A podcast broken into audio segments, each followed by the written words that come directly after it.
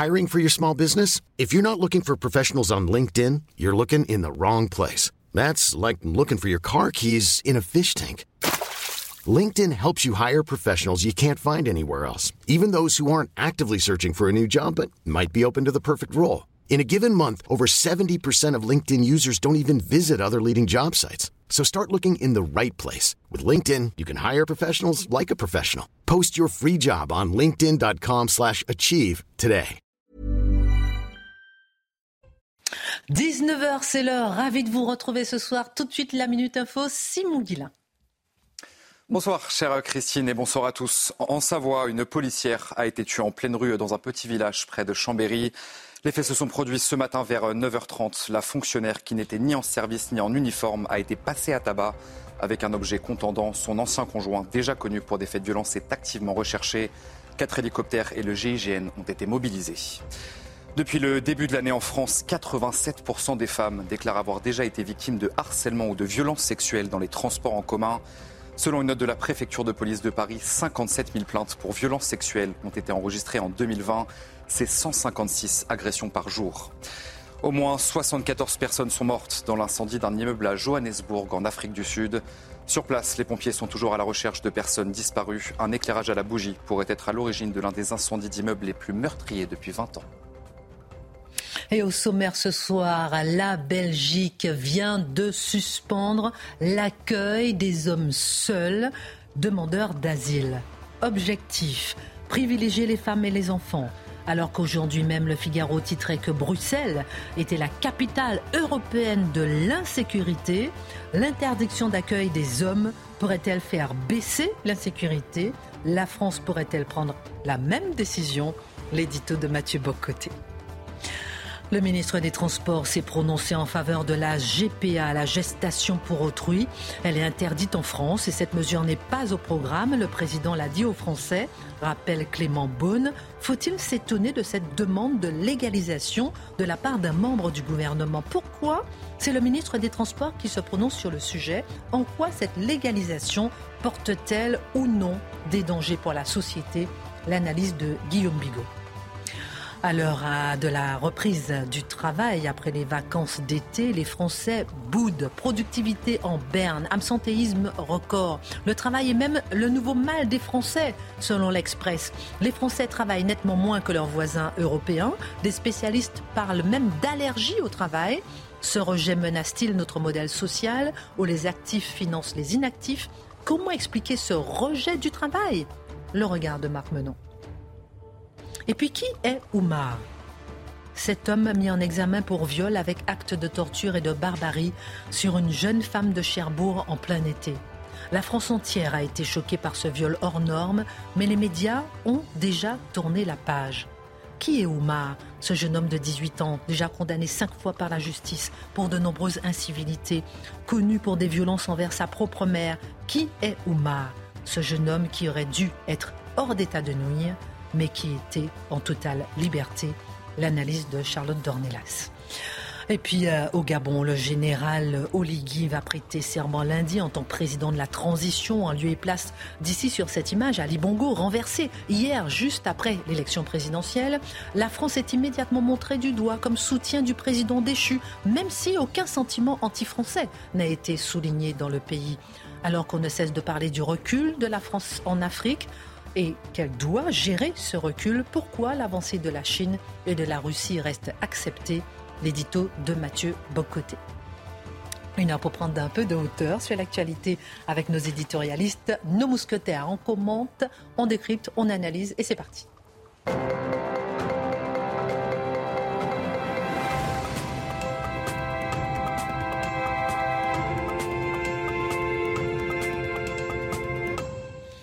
Ravi de vous retrouver euh, tous ce soir. J'espère que vous êtes en pleine forme. J'ai une petite pensée spéciale aujourd'hui, 31 août, pour Eric Zemmour, puisque c'est son anniversaire et on a commencé cette émission avec lui. Je suis, euh, voilà, je pense, euh, je souhaite un joyeux anniversaire. On a commencé face à l'info. Comme il ne manque jamais de souffle, ce soir les bougies s'éteindront sur juste une impulsion. Voilà, ça porte bonheur. Allez, c'est parti. La Belgique vient de suspendre l'accueil des hommes seuls qui se disent demandeurs d'asile. La mesure est entrée en vigueur immédiatement et n'a pas de date de péremption. Très intéressant, euh, Mathieu Bocoté, puisque le gouvernement belge explique sa décision en disant vouloir réserver les places disponibles aux femmes et aux enfants qui afflueront dans les prochains mois. Question, que comprendre, Mathieu, de cette décision qui en surprend plusieurs? Oui, qui en surprend plusieurs parce que qu'est-ce que la Belgique à l'échelle de l'Europe aujourd'hui? Et je serai, mes, amis belges me pardonneront, j'espère, ce que je dirai, mais c'est probablement le premier État à avoir cédé fondamentalement à l'islamisme.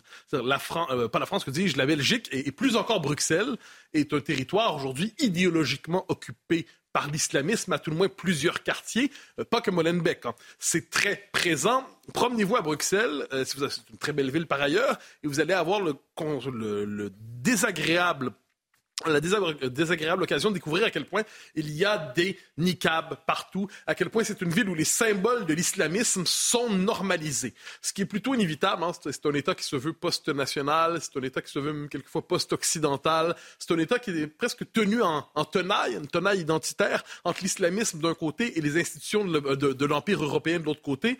Donc la Belgique est mal armée pour se défendre normalement. Et pourtant, Là, il y a une décision prise par la ministre responsable de ces choses en Belgique qui dit nous n'accepterons désormais, pour des raisons humanitaires, dit-elle, que les femmes et les enfants, enfin, nous n'accepterons plus les hommes seuls. Et on comprend pourquoi. Parce que la figure de l'homme seul qui arrive, il suffit d'ouvrir les yeux partout en Europe. On a beau les appeler quelquefois mineurs isolés, même si on le physique d'un type de 45 ans qui a travaillé dans la construction toute sa vie. Euh, le fait est que on se retrouve, la, figure de l'homme seul est associée pour plusieurs, pour plusieurs, à l'insécurité aujourd'hui. Je reviendrai pourquoi ensuite, euh, parce qu'il y a, des, raisons presque anthropologiques et culturelles à cela. On veut bien comprendre, oui. Mais le réflexe des Belges, c'est-à-dire, on doit on a des places limitées. Hein, on a des places limitées pour l'accueil. Nos structures d'accueil se veulent généreuses, se veulent très généreuses, mais elles ne sont pas infinies. Et dès lors, si on doit accueillir des gens, et les Belges prennent la peine de dire, avec c'est Nicole Demour, qui est la ministre de la chose, qui dit, en passant, on fait notre, on fait notre travail, on prend notre part, et elle se tourne vers le Portugal en disant, on a des populations à peu près équivalentes. On a eu l'an passé 19 000 demandeurs d'asile. Au Portugal, il y en a 1500. Bon, on pourrait dire, euh, de ce point de vue, les Portugais sont plus malins. Mais, euh, mais à l'échelle de l'histoire, on dire les Belges subissent une pression immense. Et l'idée qu'il faudrait répartir à tout prix pour que tout le monde subisse le poids de cette migration massive, je ne suis pas certain que ce soit souhaiter le bien. Ça consiste à souhaiter le bien des autres pays d'Europe. Mais j'y reviens, ils nous disent on n'est plus, plus capable de supporter ça.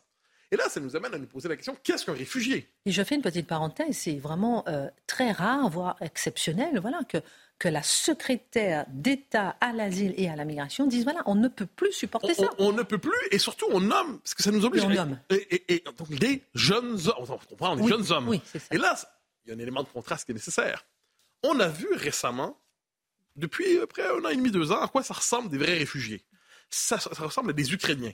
Qu'est-ce qui se passe en Ukraine? Eh on dit les femmes et les enfants d'abord. Hein, c'est cette vieille formule d'humanité, les femmes et les enfants d'abord, et les hommes se battent dans leur pays pour être capables de le sauver. Hein, c'est ça, fondamentalement. Le, réfugié, par ailleurs, n'a qu'un rêve, normalement. C'est pas de franchir à tout prix les frontières d'un pays qui lui a dit qu'il ne voulait pas de lui, des sans-papiers, des gens qui entrent sans avoir la permission. Le réfugié veut entrer dans un pays, être protégé le temps que ça se, la situation s'améliore chez lui pour retourner chez lui. Aujourd'hui, les réfugiés tels qu'on les connaît en Europe, c'est trop souvent des vagues de gens qui entrent de force, de manière illégale, dans un pays et qui font tout, en fait, pour s'y installer en attendant que la prochaine vague de naturalisation leur permette de s'y installer parce que ce sont des immigrants économiques. Ce sont des gens qui veulent s'installer ici pour des raisons qui ne relèvent pas du droit d'asile. Bon, on a dit tout ça. Ensuite, il y a un autre élément qui me semble assez important, c'est que la Belgique connaît en ce moment, en ce moment des problèmes d'insécurité de plus en plus vifs, et j'y reviendrai sur la question de l'insécurité dans un moment. Mais dans les villes, dans la ville, notamment Bruxelles en ce moment, il y a véritablement des SDF qui se promènent partout, en toutes circonstances. C'est de plus en plus, c'est visible par tous. Il y a des camps de SDF, surprise, et vous devinez quoi? Tous les pays ont les mêmes problèmes. Il y a des associations d'extrême gauche qui prétendent défendre les SDF et les sans-papiers, qui s'opposent, par exemple, lorsqu'il y a un squat. Ils disent ne défaites pas le squat, ne, ne, ne pas défaire le squat au nom du droit d'asile, au nom de l'humanité. On l'a vu tout récemment, euh, et c'est assez particulier. Donc, un squat occupé par des SDF qui sont des sans-papiers pour l'essentiel. L'État a été obligé de payer l'électricité dans le squat. C'est quand même génial. C'est-à-dire, l'État devait financer les conditions d'accueil d'un squat. après ça, on se demande pourquoi l'Europe s'effondre. Euh, c'est exceptionnel. Hmm. Et, mais par là, il y a des tensions aussi entre le droit, entre le droit et euh, la politique. Donc là, la politique veut forcer ça. Autrement dit, quand même les Belges, si je peux me permettre cette formule, se sentent obligés aujourd'hui de nommer les choses aussi clairement et de dire qu'ils ne peuvent plus accueillir, imaginer ce qu'est la réalité plus largement. Alors parlons justement de l'insécurité à Bruxelles. Mathieu Bocoté, Le Figaro nous apprenait ce matin que Bruxelles est désormais la capitale européenne de l'insécurité. Question, est-ce qu'il y a un lien à faire entre la mesure dont nous venons de parler et justement ce constat faut-il oser faire ce lien? Ah ben, On appelle ça texte et sous-texte. Mm. Les Belges, pour agir, disent nous n'avons pas des structures d'accueil possibles, mais on comprend si on lit tous les textes qui portent sur la question, l'insécurité est si réelle en fait qu'il était nécessaire de prendre des mesures pour empêcher que Bruxelles devienne, à tout le moins dans ces grandes gares, hein, les, les principales gares à Bruxelles, deviennent des zones de non-droit. Alors, deux ou trois problèmes, en fait. Santé mentale, souvent, chez les SDF. Problème d'insalubrité aussi dans les grandes gares. Et là, c'est un problème. Il faut comprendre qu'une civilisation se juge aussi dans sa capacité à imposer des normes de propreté dans l'espace public, des règles de salubrité publique. Hein. On est tous, on se sent tous obligés de respecter certaines règles. Or, ce que l'on constate, pour différentes raisons sur lesquelles on pourrait revenir, c'est qu'aujourd'hui, dans certaines gares, eh ces règles ne sont plus respectées. Il y a une association, notamment, c'est intéressant, qui s'était mise en place pour permettre justement aux, SDF, qui ont, souvent le parcours que l'on sait, ben, d'avoir des, soins de, base, c'est-à-dire être capable de, des exigences de propreté élémentaires. Mais cette association a dû suspendre ces opérations un temps. Pourquoi? Parce que ces bénévoles et ces travailleurs étaient attaqués régulièrement ou étaient suffisamment harcelés et agressés. Donc, ce n'était plus possible de mener ce travail. Alors, ajouter à ça un autre élément, euh, l'insécurité, je le disais, c'est l'affaire de jeunes hommes qui sont qu'un profil particulier. Que les Belges en soient rendus à le nommer, ils nomment l'insécurité à Bruxelles, et ça, on voit encore l'écart. Hein. Au niveau des États, en fait, des, composants de la Belgique en Flandre, il y a un discours assez conservateur sur les questions de sécurité. Mais plus vous montez, soit à Bruxelles, soit dans l'État fédéral, c'était beaucoup plus mou. Là, le constat d'insécurité devient plus fort. J'ajoute une chose. Rappelez-vous, on en a parlé sur ce plateau il y a quelques mois à peine. Euh, on parlait du fait que les femmes aujourd'hui intériorisent de plus en plus les contraintes d'insécurité en disant ben, je vais prendre en charge ma propre sécurité ou la manière de me défendre. Rappelez-vous quand on avait dit qu'à Bruxelles, de plus en plus de jeunes femmes qui ne sont pas des musulmanes décident de porter en certains quartiers le voile islamique pour éviter d'être harcelées. Eh c'est un autre élément qu'on doit ajouter, je crois, à cette décision des autorités belges. Ben, en fait, si je peux me permettre un, autre point qui, qui, qui est important. En fait, je, traverserai la frontière juste un instant. Je traverserai la frontière un instant. On l'a dit au, mini-JT il y a un instant.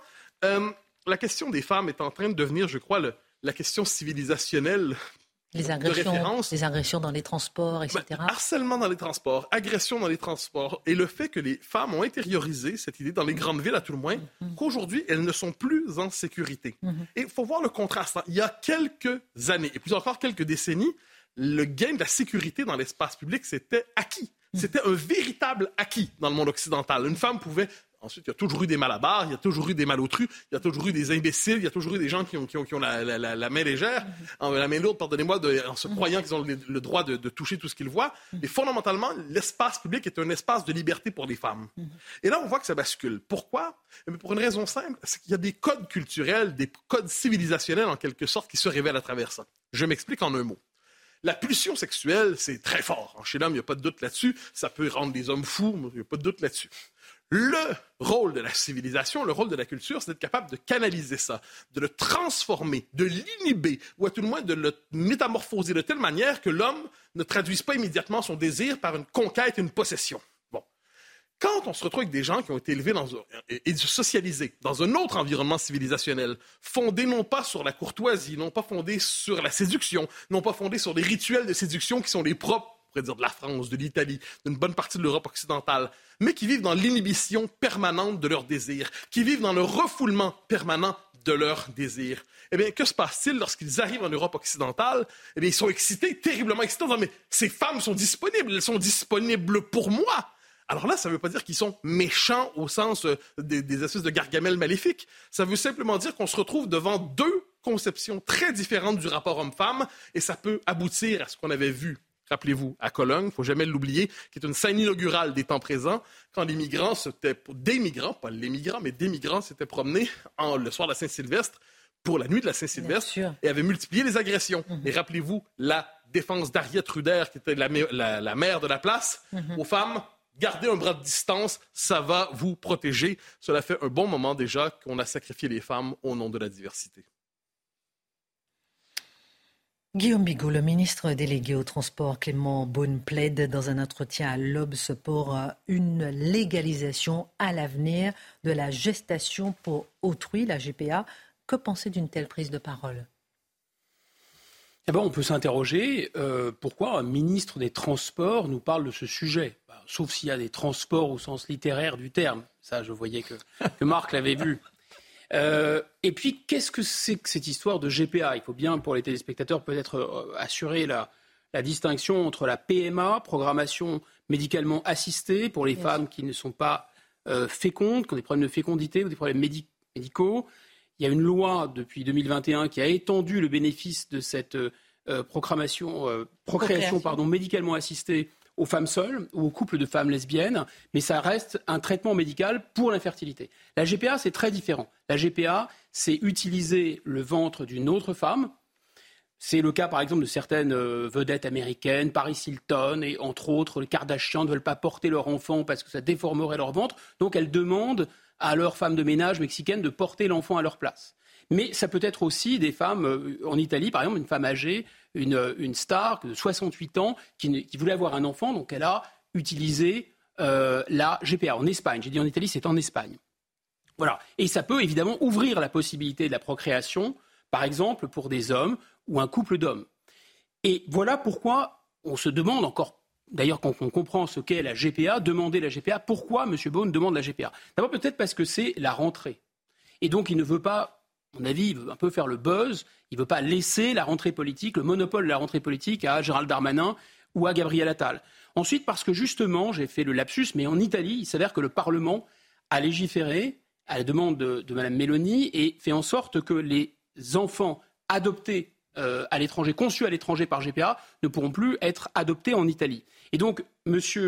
Beaune, il se met dans la peau du héros de cette gauche sociétale. Et donc, il veut incarner ces progrès sociétaux. Mais attention, il est très prudent. Il utilise la technique du ballon sonde. Il dit oui, on va sans doute le faire, mais pas maintenant.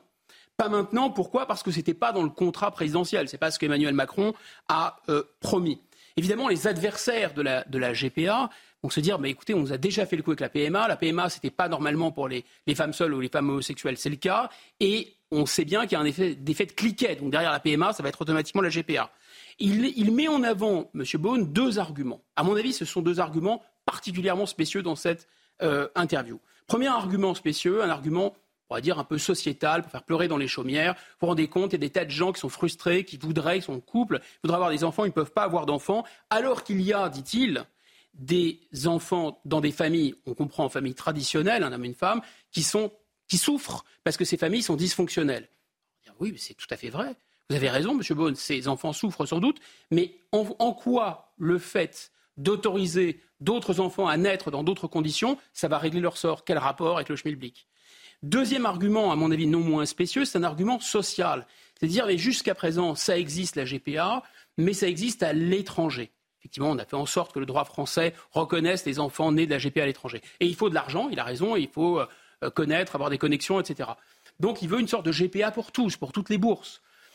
En réalité, euh, le problème de cet argument, c'est que ça signifie que euh, bah, si la loi interdit quelque chose, à partir du moment où une loi à l'étranger l'autorise, il faudra de toute façon le faire. Mais c'est exactement comme le cannabis. En France, c'est interdit. On peut aller fumer du cannabis aux Pays-Bas. Donc il y aurait une pression comme ça à l'étranger. Donc l'argument me semble assez faible, en fait. Alors pourquoi la GPA n'est-elle pas encore autorisée en France? Quels sont les arguments de ceux qui veulent bloquer cette évolution sociétale. Et je ferai euh, Charles réagir dans un instant. Plein d'arguments. On peut les mettre dans différents paquets. D'abord, il y a des critiques de gauche, dire un, peu anticapitalistes, consistant à dire cette GPA, finalement, c'est l'extension du domaine du capitalisme. Il y a un livre de Sylviana Gazinski qui s'appelle Le corps en miettes. Elle décrit cette situation qui ferait, si on autorisait la GPA, du ventre des femmes, finalement, un objet de marchandise qui pourrait, euh, autour duquel il pourrait se nouer un contrat. La marchandisation du corps, elle n'est pas complètement folle. J'ai regardé un documentaire sur la question. On entendait une femme qui avait porté les enfants d'un autre, disant euh, Mais je me suis senti à ce moment-là, je cite, comme un four qui tenait au chaud des petits pains. Vous voyez, donc il y a une espèce d'objectivation de son propre corps.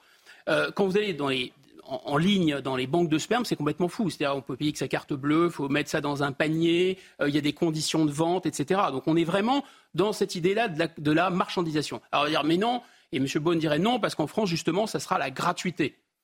Sauf que, s'il y a la gratuité totale, et d'ailleurs, il y a même question dans ces projets-là d'indemniser quand même les femmes qui accepteraient de porter, eh bien, en fait, si on ne les paye pas en quelque sorte au prix du marché, il n'y en aura pas il y aura une pénurie de femmes qui accepteront de porter. C'est bien le problème. Donc ça va créer déjà finalement un marché, sans même parler de tout le marché autour, l'imagerie médicale, l'obstétrique, les cliniques, etc. Il y, a des il y a des critiques également, évidemment, des critiques de droite, qui sont toujours, comme les critiques de gauche, axées sur la notion de dignité de la personne humaine, plutôt liées à des conceptions euh, religieuses par rapport à Dieu, l'idée aussi de la sacralité de la famille, de l'union euh, du mariage en différentes religions. la famille, c'est un homme et une femme, et il y a quelque chose d'un mystère comme ça qui fait qu'ils engendrent un être nouveau. Et donc on voit bien que cette GPA, c'est non seulement, euh, voilà, la porte avait déjà été ouverte euh, aux couples homosexuels lesbiennes euh, avec l'extension de la euh, programmation médicalement assistée, mais que la GPA, la porte sera plus euh, refermée du tout. Non seulement c'est la banalisation de la procréation pour les couples homosexuels, pourquoi pas demain les troubles ou les trans, les LGBTQI++ que, que connaît Mathieu Parker. Enfin, que connaît, il connaît les codes, je ne les connais pas. Mm. ensuite, il y a des critiques de nature éthique, on pourrait dire. Il y en a deux, principalement. D'abord, la porte ouverte à l'eugénisme et ce n'est pas non plus un fantasme. Aux États-Unis, vous pouvez acheter, quand vous êtes dans, un, processus de GPA, vous pouvez accéder à du sperme de plus ou moins grande qualité, en fonction du quotient intellectuel du donneur, par exemple. Mais vous avez aussi euh, une autre critique, c'est la possibilité éthique, c'est la possibilité, la porte ouverte à une reproduction post-mortem. C'est-à-dire des gens qui sont déjà morts, qui font congeler, etc., etc. Enfin, vous avez des critiques médicales. Des médecins s'inquiètent. Ils soulignent qu'il y a une imprégnation in utero pendant neuf mois donc ce n'est pas sans effet sur la femme qui porte l'enfant, sur l'enfant, des liens secrets. Est-ce qu'on sait exactement ce qu'il en est de vouloir absolument découpler finalement ce processus de production et de reproduction? Enfin, il y a des critiques de nature juridique pour terminer. Je pense qu'il y a d'abord une convention internationale des droits de l'enfant qui consacre un droit de l'enfant à avoir un père et une mère, évidemment, si possible. Et donc ça, ça irait contre cette convention internationale. Et puis, et puis, il y a une conception plus large des droits de l'homme. C'est Robert Badinter qui justement soulignait l'idée que le droit à la vie, c'est un droit, mais est-ce que ce droit à la vie doit se prolonger dans un droit à donner la vie? Et autrement dit, est-ce que les droits de l'homme, ça consiste à faire en sorte que les désirs de tout un chacun, quand bien même il y aura une barrière biologique, êtes une femme de 60 ans et plus, vous ne pouvez plus enfanter, mais c'est votre droit à vous, puisque c'est votre désir d'avoir des enfants. Donc c'est réduire les droits de l'homme à des euh, sommes de désirs individuels, et on tourne autour de ce, de ce sujet aussi souvent sur ce plateau, à juste titre à mon avis, pour dénoncer cette évolution. Enfin, est-ce que la médecine, elle doit servir à soigner ou elle doit accompagner justement la réalisation de ces désirs individuels Vous voyez, ça pose une foultitude de questions qui sont assez graves. Dernière question au fond, est-ce que le droit ne doit pas suivre l'évolution des mœurs? Moi, je pense que le premier réflexe que, lorsque j'ai réfléchi à ce sujet, c'est que les sujets sociétaux en général me semblent ressembler à des leurs. Je m'explique. C'est-à-dire que les sujets sociétaux, c'est des sujets qui vont intéresser des aspirations individuelles ou qui vont intéresser des minorités, telle ou telle minorité. Et en fait, pour moi, la politique, ça devrait être la cité. Donc ce qui est commun, ce qui fait qu'on est tous différents, mais ce qui nous réunit. Donc ce ne sont pas ces sujets-là. Et souvent, ce sont des sujets de l'heure à gauche, parce qu'évidemment, c'est un moyen, je ne vais pas dire que la GPA, c'est euh, la gauche pour l'actionnaire, c'est pas ce que j'ai dit, mais enfin, on peut un peu imaginer quand même que la GPA, ce serait finalement un moyen de se dire de gauche alors qu'on a tout lâché de la gauche et notamment qu'on ne parle plus de sujets qui fâchent, d'augmentation de salaire, de euh, taxation de profit, etc. Et je me... Mais en réalité, il faut, il faut quand même aussi admettre que maintenant l'opinion a changé sur cette question et que la querelle des droits individuels contre l'intérêt général, j'en parlais tout à l'heure, Vox Populi, Vox Dei. On ne peut pas appeler au référendum, et je ne suis pas le dernier à appeler au référendum sur toutes sortes de sujets, pour ne pas reconnaître que les sondages aujourd'hui indiquent clairement, dernier sondage, un sondage IFOP au moment de la présidentielle, 75% des Français désormais sont favorables au recours à la GPA pour les couples hétérosexuels, 59% pour les couples homosexuels.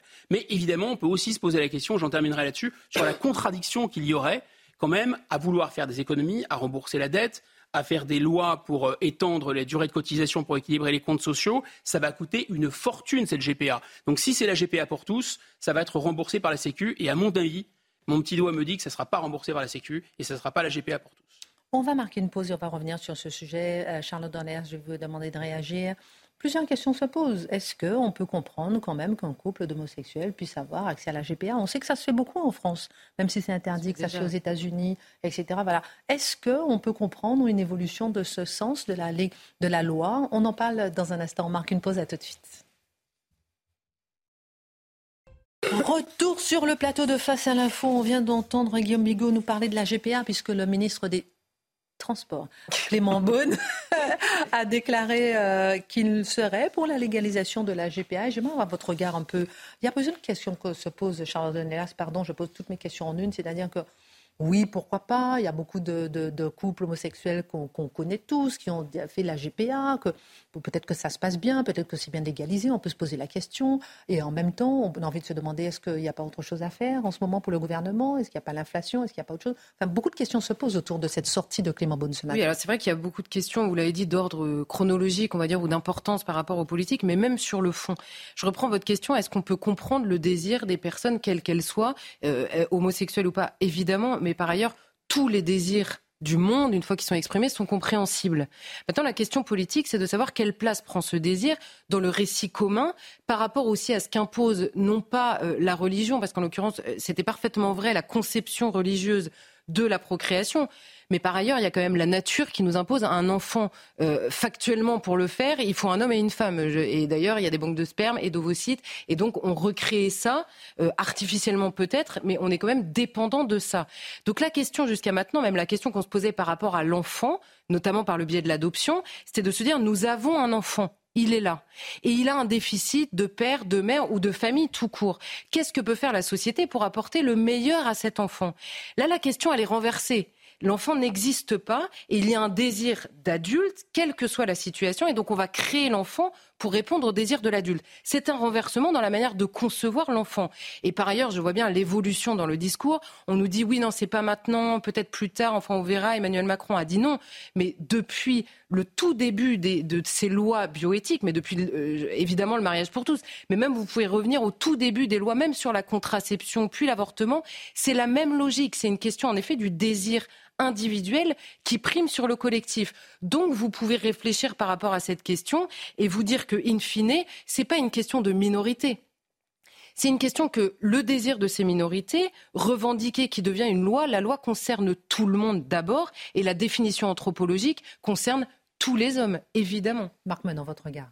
Alors déjà, c'est cet infantilisme dans lequel on est tombé qui est monstrueux et qui nous emporte les uns et les autres. Euh, on trépigne, je veux ci, je veux ça, comme si on, était notre propre fait. Mais il y a un point qui est essentiel, c'est sur le fait que le corps aujourd'hui est une mécanique. C'est-à-dire que l'esprit, au-delà de la religion, il n'y a pas quelque chose qui est en nous qui nous gouverne et qui montre pourtant, parce que c'est démontré à chaque seconde, ne serait-ce que par les tests de fait afin de comprendre s'il y a un effet placebo ou pas, on sait que la psyché agit. Quel est le lien entre le fœtus en train de se constituer et cette maman porteuse et inversement? C'est quelque chose d'essentiel. On ne peut pas se dire simplement mais moi je veux et puis il y a une mécanique qui est mon corps. Non, nous ne sommes pas des mécaniques. Il serait temps de sortir de ce monde de rouage. Nous ne sommes pas de simples engins, nous sommes des êtres avec tout ce que cela suppose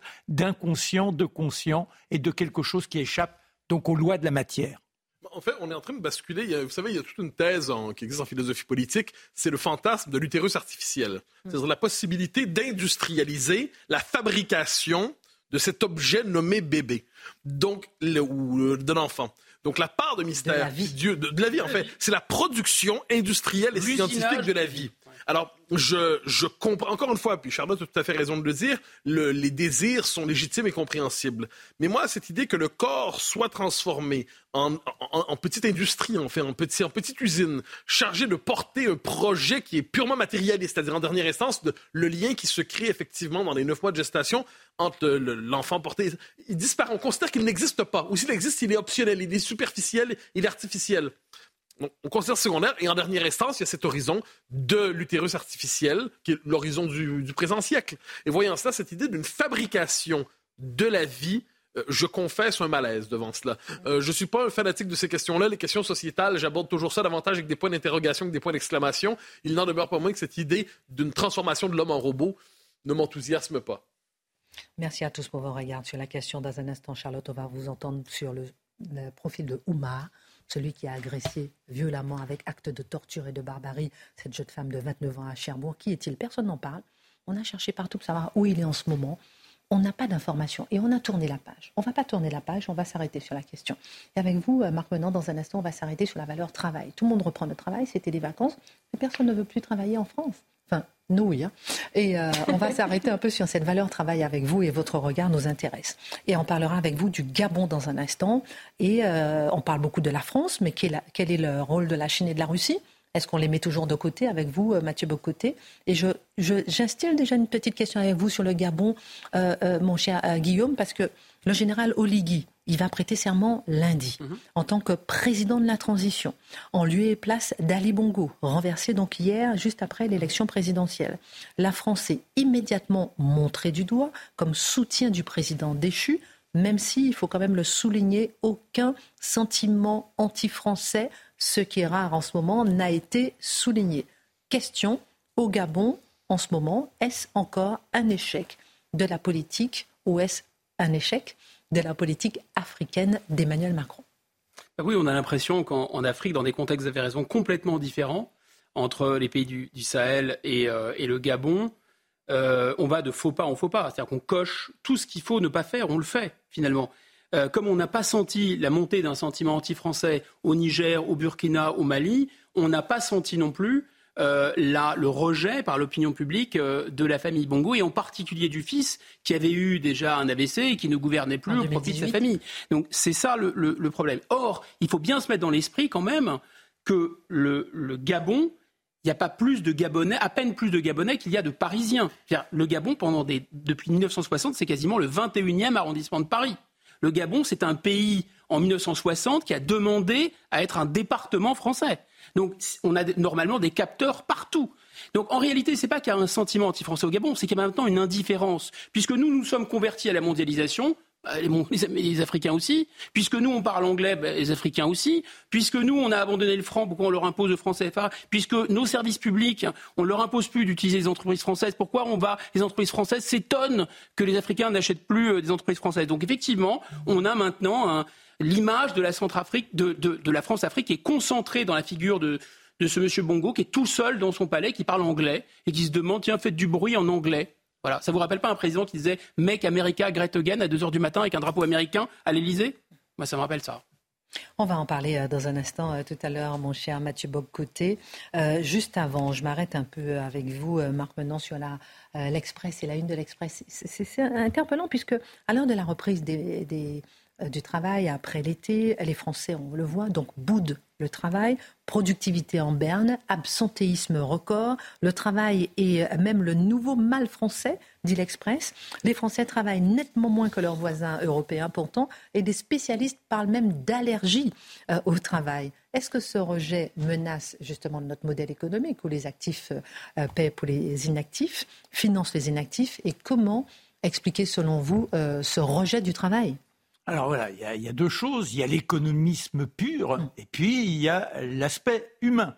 Mm. Euh, l'économisme pur, je vais essayer de prendre le dossier. C'est un dossier à charge. Alors quand c'est à charge, ça demande un effort. Vous voyez ce que je veux dire? Apparemment, on ne veut plus faire d'efforts, d'après euh, l'Express. L'Express dit nous sommes le pays où l'on travaille le moins.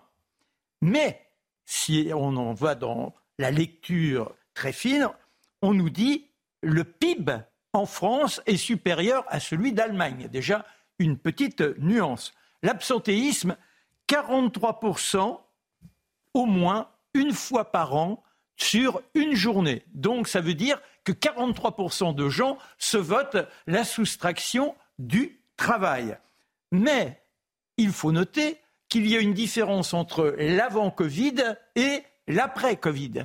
Avant Covid, nous avions et les chiffres sont dans l'Express, mais on, essaie d'occulter ça. C'est-à-dire que là, on dit on est des feignants, mais pour autant, avant le Covid, jusqu'en 2020, nous avions une productivité qui était supérieure mhm. aux autres pays européens. Or, apparemment, on coince dans la reprise. Mais est-ce que l'on n'a pas semé une terreur chez les gens qui fait qu'aujourd'hui, par exemple, quand vous prenez votre journée, c'est parce que vous vous mettez à tousser et on vous a tellement dit que vous étiez le responsable de la santé des autres que bah, ce n'est pas spécialement par fainéantise. Vous avez peur de participer à une contagion et donc vous vous soustraignez. L'importance du travail dans la vie, la considération des Français en 1990, 60% des gens estimaient que le travail, c'était donc essentiel dans leur existence. Aujourd'hui, en 2022, il n'y en a plus que 24%. C'est-à-dire que ça en fait du monde qui n'a pas envie le matin de se lever. On essayait de comprendre pourquoi. Mais ce qu'il faut noter, c'est que dans l'explication de l'Express, par exemple, il est question du télétravail. Que ressortit-il Je n'ai pas le temps de tout détailler, mais que le télétravail, avec au moins deux jours par semaine, ça augmente la production de 35%. Et euh, il y a deux petites lignes qui disent quoi? Le pays où il y a moins de, télétravail en Europe, c'est la France. Alors il faudrait savoir, est-ce qu'on n'a pas des adaptations à avoir? Il y a également un autre chiffre qui interpelle, c'est sur le rôle des managers. Si vous avez un bon manager, eh bien, vous gagnez en productivité plus de 25%. C'est-à-dire la capacité des gens à comprendre ceux qui sont sous leurs ordres. Mais ce qui m'a chagriné, on a M. Pascal Perry. M. Pascal Perry vient de sortir un livre. Il parle de l'immigration. Il dit l'immigration, ben voilà, oui, elle est nécessaire parce que personne ne veut travailler, mais les gens du Front National et ceux de droite devraient dire à tous les mal payés, eh bien que c'est leur devoir de se rendre au travail, quelles que soient les circonstances, quelles que soient les situations et quelle que soit la paye.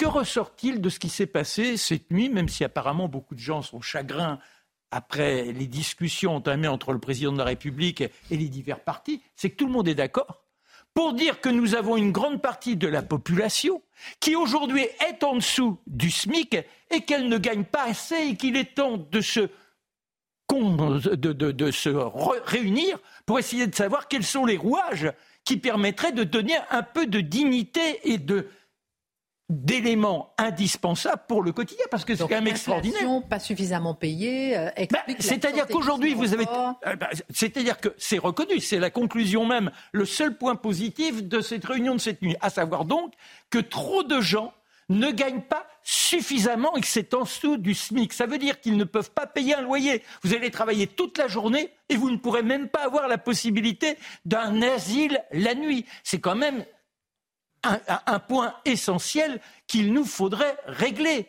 Alors comment en est-on là?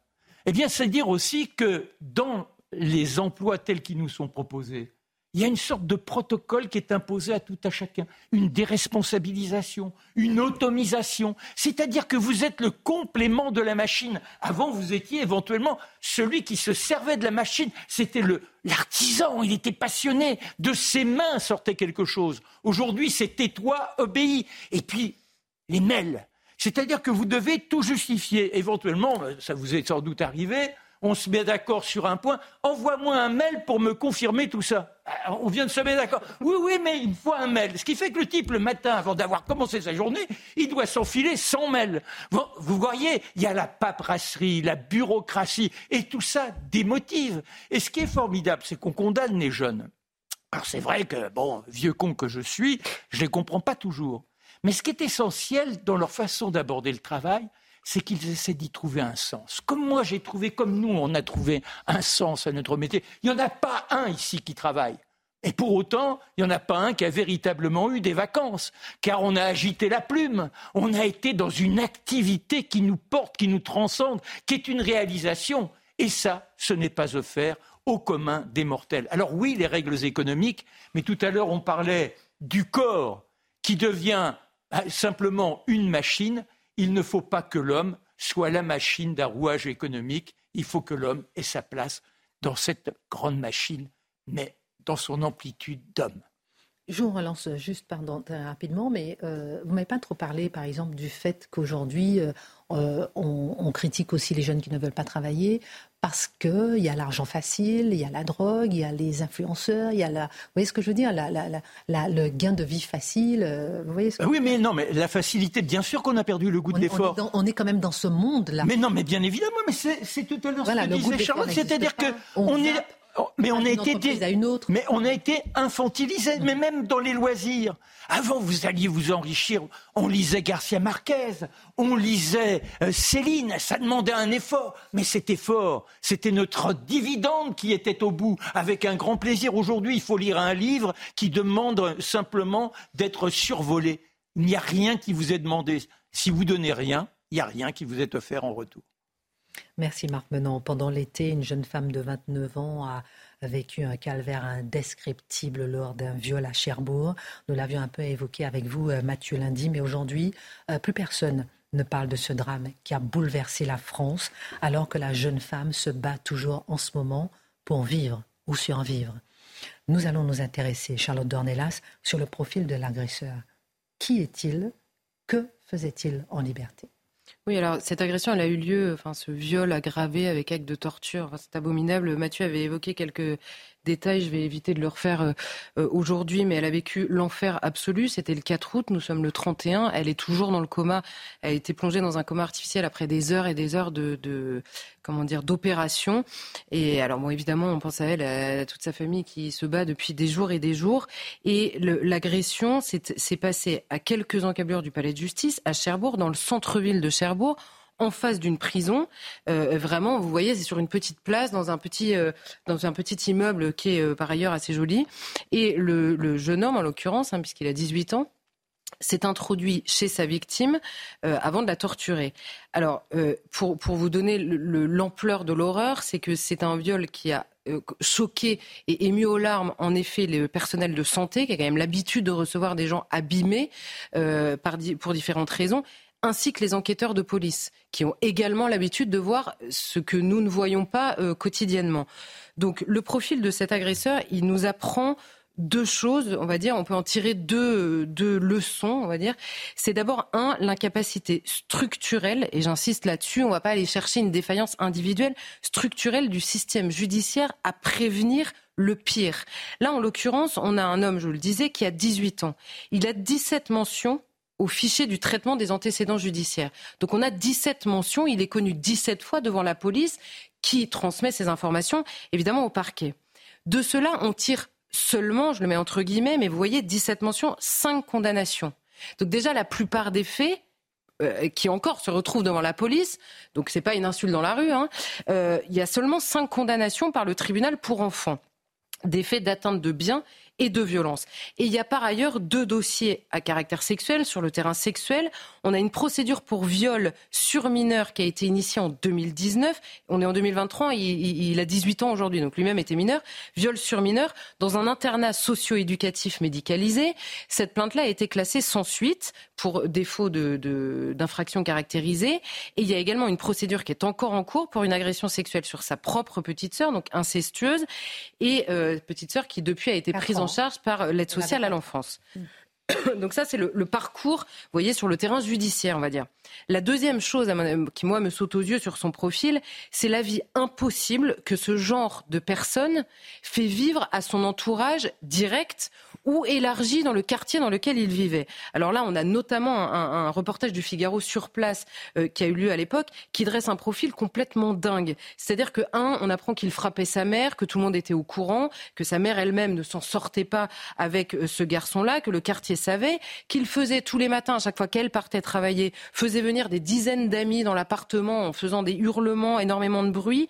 Il passait l'essentiel de ses journées à fumer du hashish en bas de sa barre d'immeuble. Il urinait et déféquait régulièrement dans la cage d'escalier ou dans les boîtes aux lettres directement avec ses copains. Il avait lancé une bouteille assez récemment, une bouteille pleine de glaçons sur une femme septuagénaire qui était en train de rentrer chez elle gratuitement par la fenêtre.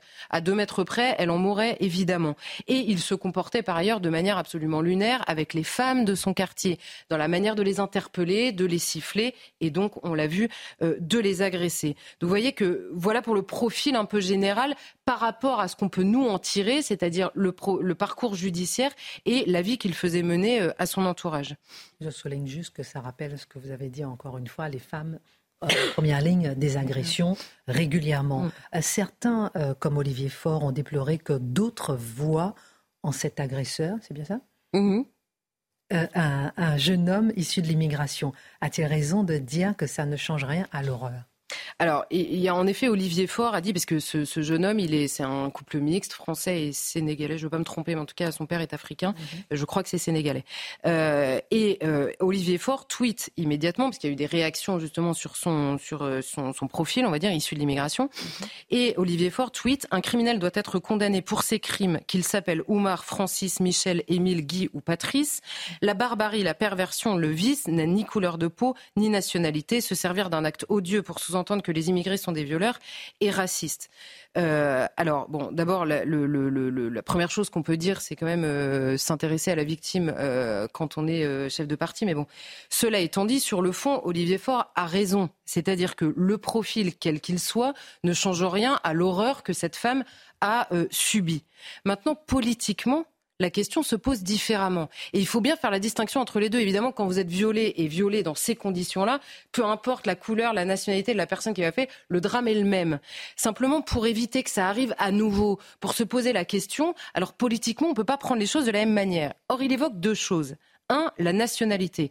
Alors la, nationalité, pardon, sur le terrain politique, la situation administrative éventuellement étrangère ou éventuellement même illégale change beaucoup de choses parce qu'on ne traite pas de la même manière des situations différentes. Et si quelqu'un étranger euh, en situation régulière ou encore pire, en situation irrégulière, se comporte comme ça, on ne réagit pas de la même manière que si c'est un Français. Donc non, politiquement, la question se pose différemment. Maintenant, sur la couleur de peau, évidemment que ça n'est pas pris en compte ni par la police ni par la justice. La seule chose qui compte, c'est que cet homme est de nationalité française. Simplement, je fais noter à Olivier Faure que ceux qui s'indignent en permanence, dans certains quartiers particulièrement criminogènes, de l'existence de contrôles au faciès, s'attardent simplement sur le faciès, qu'ils ne s'étonnent pas qu'à l'inverse, d'autres en France notent que certains faciès reviennent très souvent dans la délinquance et justifient peut-être précisément ces contrôles d'identité répétés dans certains quartiers où en effet les faciès sont souvent issus de l'immigration et où comme non pas parce qu'ils sont issus d'immigration, mais parce que ces quartiers sont plus criminogènes, ils entraînent plus de contrôle d'identité. Tout ça se passe sur le même terrain. On ne peut pas s'en indigner dans un cas et rejeter même qu'il soit évoqué dans d'autres cas. J'aimerais bien revenir euh, sur ce que vous disiez euh, tout à l'heure. Pardon, je voulais poser la question, mais j'ai complètement oublié. Vous parlez d'un profil tout à l'heure qui rend euh, la vie impossible à son quartier. Qu'est-ce qu'on peut en tirer de ce constat, le fait qu'il rende la vie impossible à son quartier? Mais On ne peut pas continuer à se vautrer, on va dire, dans le déni de l'existence de zones dans lesquelles, alors tout le monde hurle quand on dit des zones de non-droit. Mhm. Mais là, je vais vous dire, avec les témoignages des gens qui habitaient près de ce Oumar, mhm. c'est clair que c'est lui qui faisait le droit. Alors on peut appeler ça comme on veut, mais c'est une zone de non-droit français, en tout cas ça c'est sûr, et c'est le zone de droit de Oumar. Bon d'accord, mais on peut appeler ça une zone de non-droit, me semble-t-il quand même, en tout cas d'un autre droit, euh, comme nous dit souvent Mathieu. Et on a autour de lui des citoyens qui, eux, sont littéralement abandonnés. Je vous disais d'abord sa mère, hein, commencer par sa mère. Sa mère, il la frappait, les gens la retrouvaient souvent, c'est encore Oumar qui m'a fait ça, ce sont ça les témoignages. Donc, à sa majorité, ce garçon qui est parti en foyer socio-judiciaire euh, parce que la justice des mineurs euh, n'a pas su, n'est pas adaptée à ce genre de mineurs, parce qu'elle les pense encore euh, comme les mineurs de 45 qui avaient perdu leur père à la guerre, qui était peut-être un peu dur, mais on n'était pas sur ce terrain-là non plus. La justice ne s'est pas adaptée précisément. Donc, à sa majorité, il retourne vivre chez sa mère, puisque vous savez que les casiers de mineurs ne se renouvellent pas à la majorité. Donc, il retourne vivre chez sa mère comme si de rien n'était. Personne ne s'en préoccupe, personne ne prévient, personne ne voit le problème. Par ailleurs, je note que les enquêteurs qui, en quelques heures, ont décrit un profil de psychopathe, il est passé quand même entre les mains de la justice pour mineurs de nombreuses fois. Dans le cas de son, du viol présumé sur sa petite sœur, il avait en 2022 une expertise psychiatrique à laquelle il ne s'est pas rendu. Nous sommes en 2023, personne ne s'en est inquiété depuis. Évidemment, la justice est absolument débordée. C'est pour ça que je vous disais, il y a un problème structurel. Ce sont quand même des profils qu'on ne parvient pas à suivre correctement et à enfermer. Là, en l'occurrence, ça paraissait évident. Je reviens à mes euh, voisins de Oumar. Depuis qu'il est en détention provisoire, parce qu'il est actuellement en détention provisoire, les voisins parlent plus facilement. Et là, je vous cite une phrase du Figaro. Ces derniers, parlant des voisins, apeurés, préféraient baisser les yeux quand ils croisaient ce colosse d'un mètre 90. Quand je vous dis qu'ils faisaient la loi, c'était par peur. Et pourquoi? Parce que les voisins nous disent, on a déjà appelé la police. On a déjà appelé la police. Le problème, c'est que la police nous dit, pour les faits que je vous ai évoqués, qui, dans le quotidien d'une personne, sont d'une gravité hallucinante, ça vous empêche de vivre, ça vous empêche de sortir, vous faites attention est-ce qu'il est là Est-ce qu'il n'est pas là? Eh bien, la police et la justice, dans ces quartiers-là, mais de manière plus générale par rapport à la criminalité, vous répondent on ne se déplace que pour des faits graves. Imaginez-vous le fossé qu'il y a entre le quotidien de ces personnes littéralement abandonnées et la réalité de ce que vit, de ce que vivent, de ce que voient les policiers et les magistrats ou même les avocats. C'est-à-dire qu'il y a un fossé absolument dingue parce que les policiers ne viennent, ils refusent pas de venir par plaisir. Ils refusent de venir parce que de fait, par rapport à la délinquance et à la criminalité qu'ils traitent toute la journée, ce sont désormais des faits qui ne sont pas grave. Et encore, on a le témoignage de ses voisines, et ça, je peux pas m'empêcher d'insister, hein, pour compléter ce que disait Mathieu tout à l'heure. Alors, on a certaines qui nous disent, il les sifflait quand elle rentrait chez elle, proférait des propos particulièrement orduriers euh, souvent à caractère sexuel. Je ne vais pas m'attarder sur les propos qui sont tenus. Tout le monde imagine bien ce que ça peut être. Mais là encore, la police ne vient pas pour ça parce que, évidemment, par rapport à une tournante dans une cave, à une cage d'armes, au trafic de drogue à côté, ça n'est pas grave. Imaginez le quotidien de ces femmes, encore une fois. Et là, j'insiste là-dessus. Pourquoi? Parce que quand vous voyez les débats qu'on a sur on va faire une nouvelle loi sur les atteintes sexistes et sexuelles, etc., quand on met tout sur le même plan, quand on fait un continuum de violence en permanence, ce sont ces femmes-là qu'on oublie. Parce que elles, la police ne se déplace pas parce que ça n'est pas grave. Alors c'est très grave dans les petits quartiers euh, autour des ministères parce qu'il n'y a que ça, on va dire, mais là-bas ce sont considérés comme des faits pas graves. Alors ce serait bien que l'abandon réel de ces habitants revienne au centre du débat, parce que je note que ce qui s'est passé dans le football euh, espagnol, alors en soi c'est un problème d'éducation euh, grave là pour le coup, en ce qui concerne l'homme qui a embrassé de force. Mais je note que l'ONU a réagi quand est-ce que l'ONU réagit sur le quotidien de ces femmes-là qui me paraît autrement plus grave, pour reprendre le mot? Merci pour votre regard, Dr Dornelas. Euh, Mathieu, on en avait parlé hein, déjà un peu lundi. En tout cas, merci pour votre regard. Un, dernier mot, euh, Mathieu, pour terminer cette émission sur les récents événements en Afrique. Alors, on a un peu évoqué avec euh, Guillaume Bigot il y a quelques instants, donc au Gabon. Et maintenant, ça nous rappelle un peu que la situation de la France dans l'espace, autrefois associé à la France-Afrique, est aujourd'hui compromise. Au même moment, les Chinois, les Russes n'hésitent pas à faire valoir leur intérêt sur le continent africain. Comment expliquer ce contraste? En fait, le contraste doit se penser à la lumière du point de vue qu'ont sur eux-mêmes les Russes, les Chinois et les Français. C'est-à-dire, je, je, place la question du point de vue de la puissance extérieure, parce que mhm. l'Afrique, encore aujourd'hui, on peut s'en désoler, mais a besoin d'une aide extérieure pour assurer son développement. Ce que dit Nicolas Sarkozy, par exemple, lorsqu'il parle d'un plan Marshall pour l'Afrique, on sait que l'Afrique a besoin d'une aide extérieure. Ce que l'on voit, c'est que du point de vue de la Chine, par exemple, elle n'est pas, et tout ça, il y a la lecture de sa propre histoire la Chine, lorsqu'elle se présente en Afrique, n'est pas portée par la mémoire traumatique de l'impérialisme ou du colonialisme occidental des cinq derniers siècles. Donc, elle arrive avec un bilan plutôt vierge. Parce que la Chine n'a pas un passé colonisateur, allez en parler aux Tibétains si c'est vrai. Mais le fait est que la Chine, qui est une puissance impériale à sa manière, dont la logique impériale ne s'est pas déployée de la main en Afrique euh, jusqu'à tout récemment, eh elle arrive avec sur le mode nous sommes une puissance extérieure, extérieure aussi à votre rapport de domination historique, entre guillemets, avec l'Europe. Dans le cas des Russes, est-ce qu'ils sont étrangers eux aussi à toute histoire de domination coloniale au XXe siècle? Euh, Allez en parler aux Baltes. Allez en parler aux pays d'Europe de l'Est. Soit dit en passant, les pays d'Europe de l'Est qui ont un rapport, souvent un sentiment très anti-russe, c'est parce qu'ils ont le souvenir de ce qu'on n'a pas osé nommer le, le colonialisme, dis-je, russe, l'impérialisme russe au XXe siècle qui a, qui a écrasé vraiment les pays d'Europe de l'Est. La France se présente dans une situation très particulière. Sa zone d'influence en Afrique est liée directement à son expérience coloniale, à son expérience impériale. Banalité, mais banalité qui n'est pas sans conséquence, parce que puisque la France entretient un rapport hyper critique, pour ne pas dire autodestructeur avec la mémoire coloniale, avec son expérience coloniale, qu'elle veut n'y voir finalement qu'une expérience négative, eh bien, elle ne porte pas sa zone d'influence naturelle, entre guillemets, en Afrique comme une possibilité stratégique, un lieu de déploiement stratégique, mais comme un fardeau. C'est le fardeau, en fait, d'une histoire qu'on ne veut plus porter. Donc, c'est une influence qui nous est presque imposée davantage qu'on ne le souhaiterait.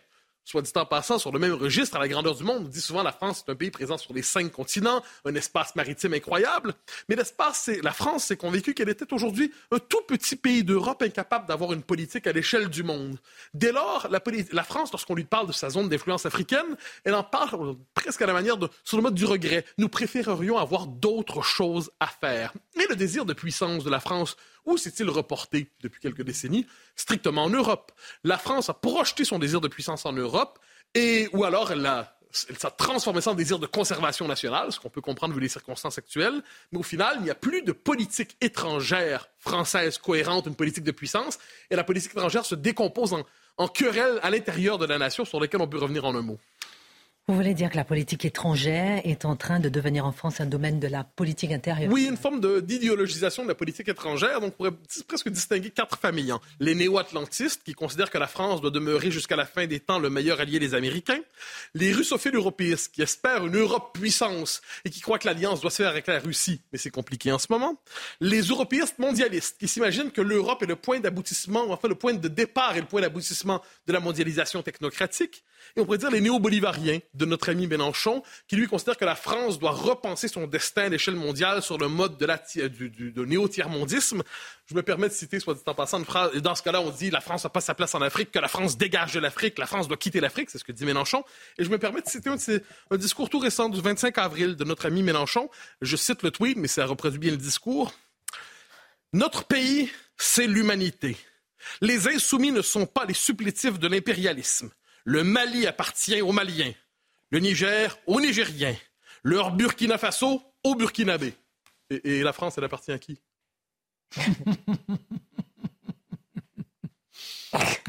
Merci pour votre regard, Mathieu Bocoté. On laissera cette question en suspens. Merci à tous pour cette émission. Euh, Simon Guinet, vous nous avez rejoint euh, pour l'info. Tout va bien ce soir? Tout va très bien ce soir et je suis prêt pour mon rappel des titres, chère Christiane. Allez, c'est parti. Une fonctionnaire de police a été tuée en pleine rue dans un petit village près de Chambéry.